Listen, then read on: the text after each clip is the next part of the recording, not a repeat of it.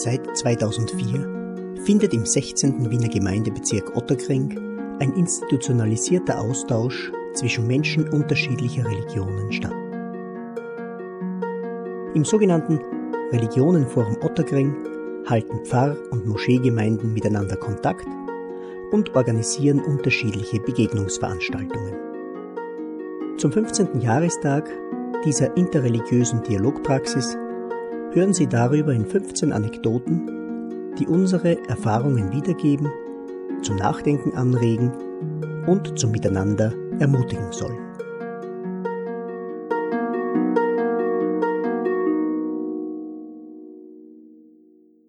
Kein mitmenschlich orientiertes Unterfangen funktioniert allein.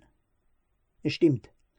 Seit Anfang bin ich als ehrenamtlicher Koordinator des interreligiösen Dialogs in Otterkring bemüht, das Werkel am Laufen zu halten.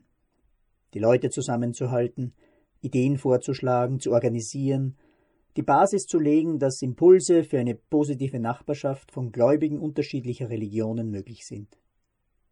Aber alleine hätte ich seit 2004 das wenigste davon umsetzen können.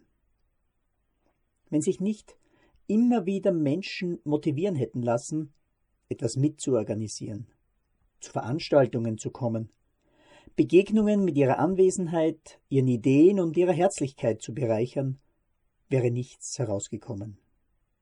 Nie hätten wir Sunniten und Schiiten, katholische und evangelische und fallweise Menschen anderer religiöser Einstellungen oder ohne Bekenntnis für unsere Aktivitäten gewinnen können, wenn nicht Engagierte von Herzen dabei gewesen wären.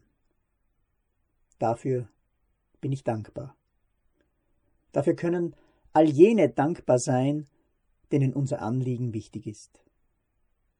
Dankbar bin ich vor allem auch einem Geburtshelfer der interreligiösen Dialogpraxis in Otterkring, dem mittlerweile emeritierten Weihbischof Dr. Dr. Helmut Kretzel, der über die 15 Jahre Kontakt zu uns gehalten und uns mehrfach besucht und ermutigt hat.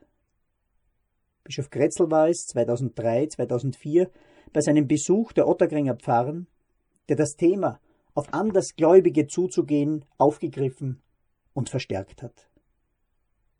Möge diese Frucht seiner damaligen Visitation weiter nachhaltig wirken. Möge seine Vision, dass die interreligiöse Nachbarschaft selbstverständlicher Bestandteil des seelsorglichen Engagements von Pfarren und Moscheen werde, einmal zur vollständigen Entfaltung gelangen.